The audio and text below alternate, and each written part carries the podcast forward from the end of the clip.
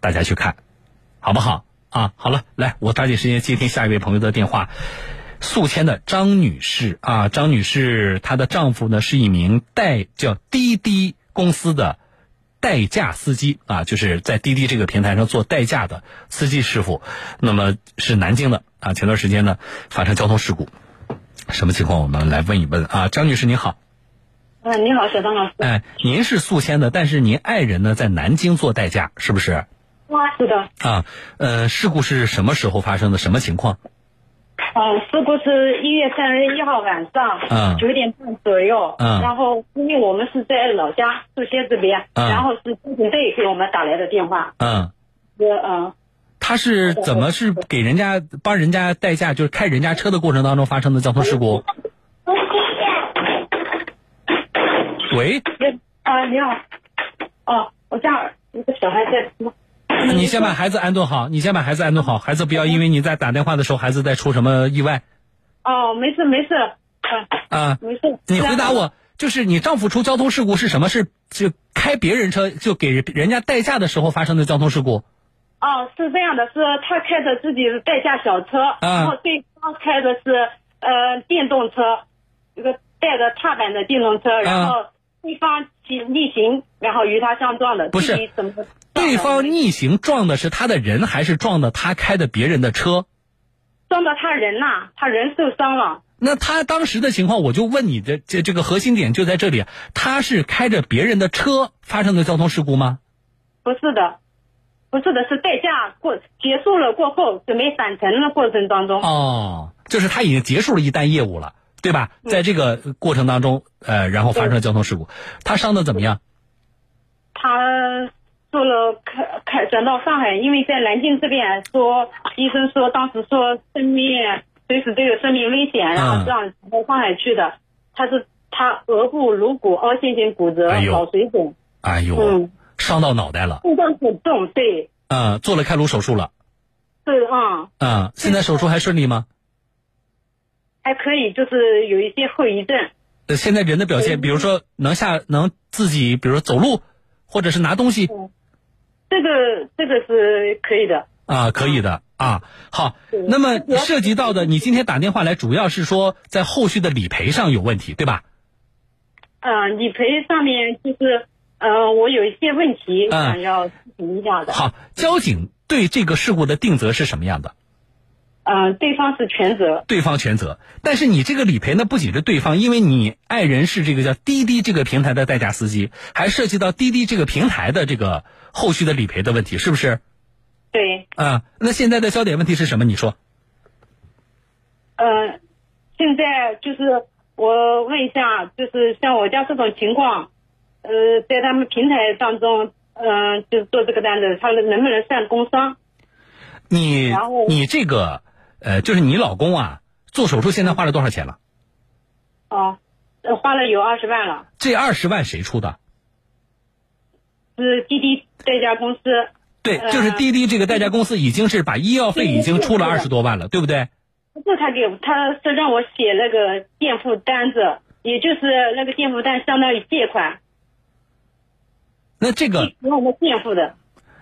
对呀、他已经垫付了二十万医药费，那这个钱是以什么名义出的？比如说你们在他平台是买了保险，以保险的名义出了，啊还是对，以保险的名义，因为他这个滴滴代驾，他每单每做一单都扣平台都扣两块三毛五的那个保好险以费。保险名义出的？但是你老公现在跟谁签的劳动合同？嗯、是跟浙江外企外包。外企也就是说，呃，由那家公司给你跟你老公签的劳动合同，然后给你老公交社保什么的，并不是滴滴这个代驾公司，对吧？嗯，那你的劳动关系劳务协议，对呀，这就是你并没有跟滴滴这家叫呃叫司机管理部对吧，并没有跟他们签劳动合同，你的劳动关系不在这里，对，是的，那你这怎么跟人家算工伤呢？哦，不算工伤的话，就是那我也知道，那这个平台，我想问一下，他需要承担有什么责任吗？呃所谓的责任，最重要的就是落落实到这个赔偿里边嘛，对不对？你前期的时候，就是你上这个平台做代驾，一定会有一个像协议性的东西，呃，这里边有提到赔偿吗？就一旦发生交通事故、死亡或者是伤残，会有什么样的补偿？呃，我那个协议，嗯、在我这，但是我看的也不太懂，上面没有具体说。嗯，你老公不是买保险的吗？就是每做一单是通过这个平台是要购买意外伤害险的，对不对？对，啊，那这个保险赔付里边有没有标准呢？标准它上面写了医疗费，呃，二十万，嗯，好了，那我现在就当你他人家已经垫付了二十万，然后呢？还有意外呃那个身故或者是伤残，最高是一百二十万。好，我就身想故或伤残最高赔一百二十万，对不对？嗯那对你有没有跟滴滴公司来沟通？那你说你这个身故或伤残赔这一百二十万标准对应到我老公的身上，你们得这一百二十万里，他这一百二十万是上限嘛？比如说身故了啊，这是最严重的情况，但是你爱人不是啊。那么像你爱人这种情况，对方有没有说能赔多少钱？嗯，给我的答复是最高限额一万块钱。那这个差的也太多了，你说，你说你这个最高赔一百二十万，怎么怎么到我这就是一万？理由是什么呢？理由我所以说我也不太知道啊，他这这个是哎呀，呃这么沟通不行啊！对你这么跟人家沟通，怎么能把事情搞明白呢？来，来打电话给这个滴滴，呃，南京总部的叫司机管理部的一位李经理是吧？啊，你电话不要挂掉，我们帮你问一下好不好？好的啊，你爱人叫什么名字？告诉我，哦，叫陆晴晴，陆什么？晴天的晴，琴琴的琴嗯，对她这个有点像女孩的名字，哦，就是那个琴呐、就是钢琴的琴呃，晴天的晴，啊，陆晴晴天的晴是吧？嗯，对，啊，好了，陆晴晴啊，好了，来，嗯喂，您好。喂，喂，哎，你好，是李佳明经理对不对？对对，哎，你好局长，哎，李经理，打扰您了，我先做个自我介绍嗯嗯是啊，我嗯您说我是。我这里是江苏省电台新闻广播，我嗯是主持人，叫小东啊。咱们节目在直嗯嗯你好播你好，是这样的，就是我们收到了一个听众的咨询的问题嗯，哎跟你们有关，所以我们打扰一下您。呃，他说呢，他的家属呢，一位陆先生叫陆晴晴，啊，说是在你们这个平台呢做那个代驾司机，然后是今年一月三十一号的时候发生了交通事故，这个事情你应该知道吧？我知道，我啊可能跟踪的，嗯啊，而且我侧面还了解了一下，就是这个事故发生之后，好像是你们也积极的配合他的治疗，还垫付了医药费用，对不对？对，啊，那么现在呢，家属有问题是什么？就这个陆先生他爱人打来电话，他有问题，我大概嗯我这个跟他聊了一下，我总结其实是主要两点问题啊。嗯您说 第一，他说呢，此前他看到了一个协议，我他其实也说不清楚这个协议是跟你呃平台方签的，还是那个保呃买意外伤害险的那个那嗯个保险协议，他说不清。但是里边他看到有一栏说这个身故或者伤残最高赔付一嗯百二十万。啊嗯，但是他说他也跟你们这边儿这个咨询过，说像他爱人这种情况，你们最多能赔一万，所以一百二十万到一万的这个差距，他不能理解，就是这个赔付的依据是什么？好，那个这样的，我嗯这样的给你回答，我们这个他这个事故啊，嗯是对方事故，嗯我们是意外险是免费送给我们代驾司机的，嗯在这种生命攸关的时候，嗯我们没有考虑什么别的，嗯就是给钱给力，我们其实把他的生命挽挽救回来了。嗯，我理解你的意思，就是说你说的意思是因为是有事故另一方，并且另一方是全责。您您对听吧我讲话，好吧？就是对方肇事者是全部责任嗯啊，应该对方履行他对伤者造成的所有伤害。嗯那我们这个公司给他送的这个意外保险呢，起了一个什么作用呢？就是说，这个对方肇事者家里没有这个能力去支付这个他的昂贵的医药费，嗯那我们不能看到人就这样子去去了。当时是在这个南京的军区总院，这个他对方家属他知道的。嗯当时这个医生会诊以后，已经判他死刑有三个理由，就是说他这个撞了全面面骨全部碎了以后啊，嗯他的气冲到脑袋里面嗯，是救不活的，嗯而且他那个眼睛是双目失明，哎呦，不可能救好的。嗯还有一个就是什么，他那个淤血啊，在里面放不出来，嗯会导致他窒息，嗯是三个理由是活不了的。嗯，但是我们，我是那个试管公司，但是我其实做的一个决定就是，只有送上海，我们连夜把他赶到上海，嗯给他救治，嗯我们的工作人员全程陪护嗯啊，把他的生命挽救回来了。嗯嗯嗯然后我们这个赠送的这个血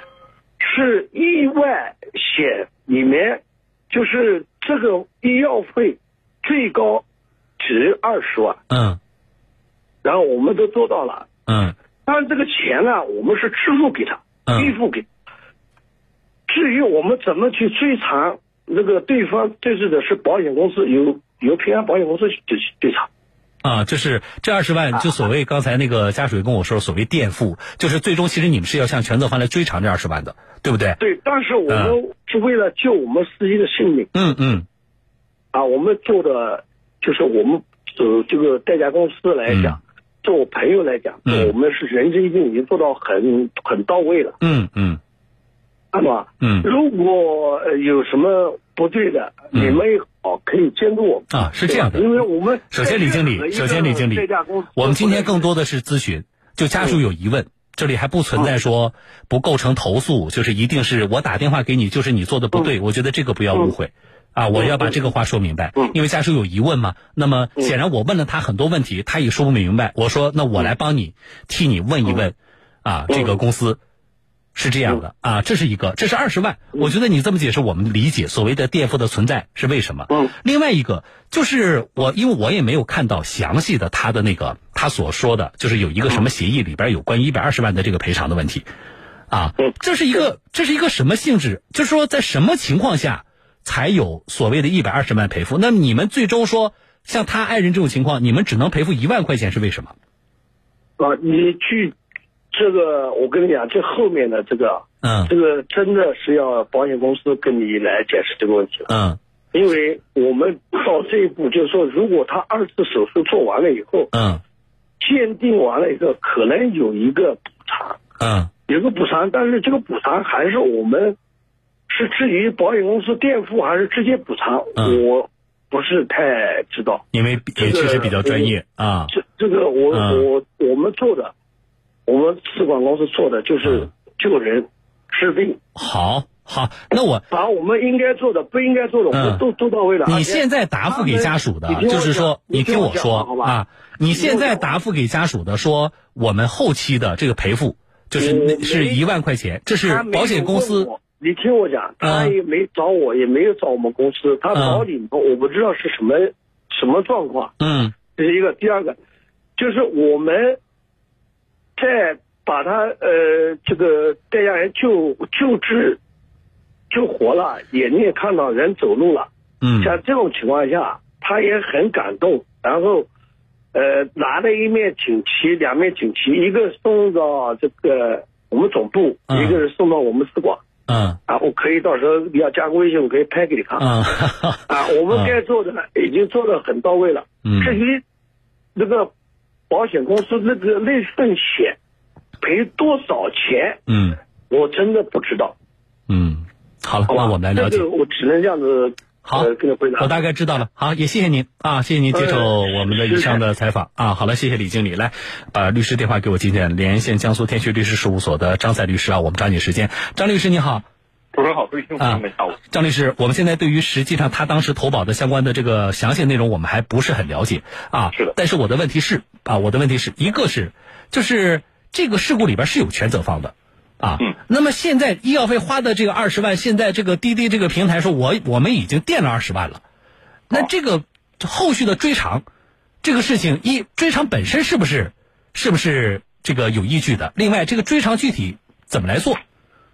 现在不，我们是就是细致点探讨一个问题啊。这个问题关键是在于这个保险公司如果说事先已经把这个钱垫付出去了，嗯那么我们知道这个责任应该不是由保险公司承担，只不过是因为买了保险，嗯保险公司在承担这部分责任。嗯那么保险公司把我们这个保险保险金交出去之后，那么他就拥有了一个权利，就是可以向实际的侵权人主张要去进行赔偿的权利。嗯当然，这个并不排斥我们的伤者基于这个相关的费用，并不能够完全弥补损嗯失，要求实际的这个侵权人弥补其他损失的权利，嗯。这个是不影响的。两个两个权利是其实是一个平行的关系。但是有可能出现这种情况吗？就是说，伤者明明他买了保险了，比如说啊，保险应该垫付医药费二十万，对不对？嗯那么，同时，伤者拿着这二十万的情况下，还可以向全责方再去追偿，对，是是能可能存在这种情况吗？